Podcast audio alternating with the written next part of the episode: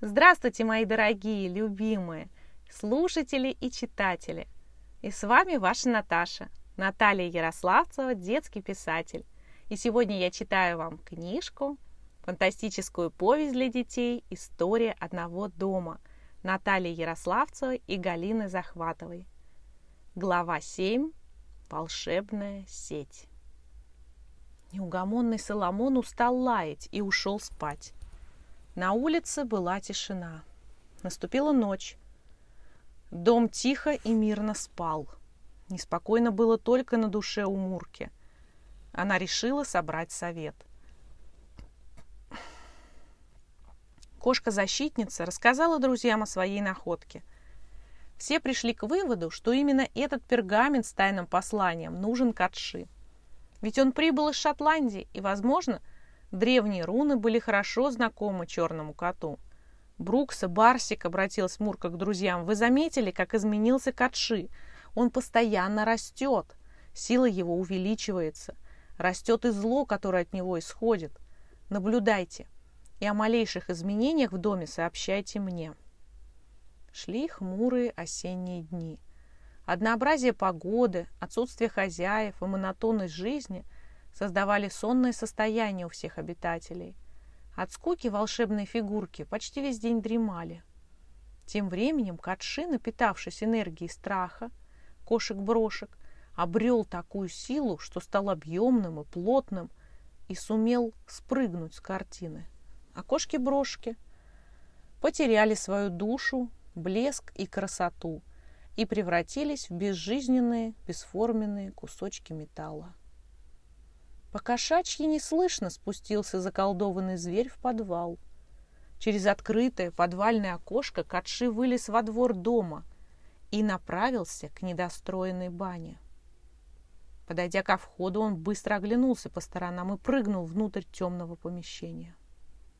Ранним утром черный кот тем же путем – Крадучись и озираясь, вернулся обратно в дом и занял свое место на картине. После этого Катшип выходил из дома уже каждую ночь. И никто не замечал его ночных перемещений, так как черного кота трудно увидеть темной ночью. Мурка и Брукса тщательно охраняли на чердаке загадочную находку. Барсику была поручена слежка за опасным котом. Но легкомысленному котику было скучно сидеть следить, и он частенько убегал во двор играть с Фьютиком или увлеченно глядел в окно, яро интересуясь занятиями Соломона. Хозяин Соломона выносил ему миску с кормом. Соломон суп съедал, а кость непременно закапывал где-нибудь на огороде. Потом забывал, где спрятал добычу, и начинал раскапывать то тут, то там. Комья земли летели во все стороны. Это зрелище очень смешило Барсика – и пропустить очередную сцену закапывания косточки Барсик не мог. Соломон оставался голодным, но новую косточку все равно прятал на черный день. Так продолжалось, пока не наступили холода. Первый снежок выпал и растаял. Но через некоторое время ударили морозы, землю сковало. Соломон все чаще сидел в своей будке – Теперь у него не возникало желания покопаться в холодной мерзлой земле. Он грелся на пышном сене под крышей. К нему перебрался жить теплолюбивый фьютик. В конуре у Соломона было всегда тепло и сытно. Ему два раза в день приносили миску с едой. Пес крошки подбирать не любил, а фьютику их было более чем достаточно. Они прекрасно дополняли друг друга, поэтому вместе им было очень комфортно. Каждую ночь Катши выходил из дома. Его отсутствие обнаружила Мурка. Поздно ночью она обходила дом, и ей показалось, что в доме завелись мыши. Она забрела в подвал, обследовала каждый уголок, но ни запаха мышей, ни их следов кошка не нашла. Зато обнаружила открытое подвальное окошко. Она попыталась его закрыть, но вдруг какая-то черная тень промелькнула за окном. Мурка в страхе отпрянула, спряталась в углу подвала. Черной тенью, конечно, был Катши. Он вновь вышел из дома. Мурка решила убедиться в страшной догадке и налила немного красной краски на подоконник. Когда колдовской кот вернулся, то лапы его испачкались в краске. Следы из подвала вели до самой картины. Сомнений и быть не могло. «Катши шпион!» промелькнуло у Мурки в голове. Его нужно остановить. Мурка со всех ног помчалась к Бруксе и Барсику на чердак. Она рассказала своим товарищам о том, что Катшин ходит ночью на улицу, и как она проследила за ним, намазав подвальное окошко красной гуашью. «Катши принесет нам беду», — подытожила Мурка. «Мы не позволим ему ходить по нашему дому.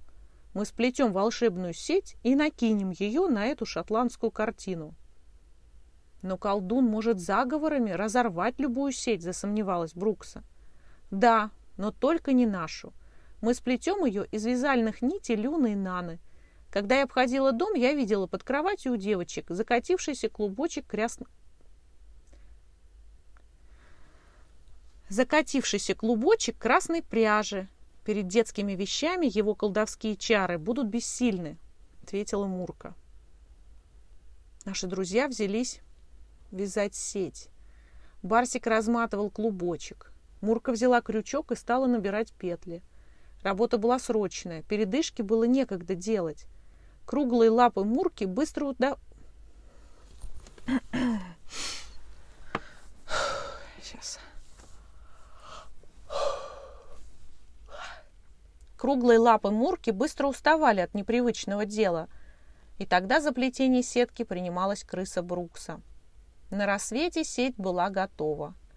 Пока зверята были живые, со всех ног они поспешили в комнату Катши. Раз — и накинули сеть на картину. Сеть мгновенно вросла в картину, и злобный кот оказался закован ею. Он заметался, как в клетке. Яростно зверь заскрежетал зубами, засверкал глазами и заурчал. Но вырваться он уже не мог. «Ну, Катши, рассказывай, что ты здесь ищешь?» — грозно потребовала Мурка. Но черный кот выгнул спину дугой и шипел. Он забился в дальний угол. Кле... Он забился в дальний угол и ничего не отвечал. Тогда Марсик предложил закрасить белой краской сырое мясо в миске у катши, чтобы он питался только нарисованным молоком. От мяса ты очень злой. Будешь есть только молоко, пока не исправишься, — воспитывал кота добрый Барсик. Но Катши обиженно молчал в углу картины. Дни шли за днями, Катши не притрагивался к еде. Шорс... Шерсть черного кота потускнела, сам он стал уменьшаться в размерах. Однако глаза колдовского зверя по-прежнему сверкали лютой ненавистью. «Я не сдамся! Гадкие скульптурки! у, -у, -у злился и урчал Катши. «От меня вы ничего не дождетесь!» Каждую ночь Мурка приходила и проверяла, крепко ли одета сеть на картине. Катши несколько раз пытался перегрызть натянутую волшебную сеть, но когда он прикасался... Но когда он притрагивался к ней зубами, его отбрасывало назад, как будто он прикасался к оголенному электрическому проводу. С вами была ваша Наташа, Наталья Ярославцева, детский писатель. До встречи в следующей главе.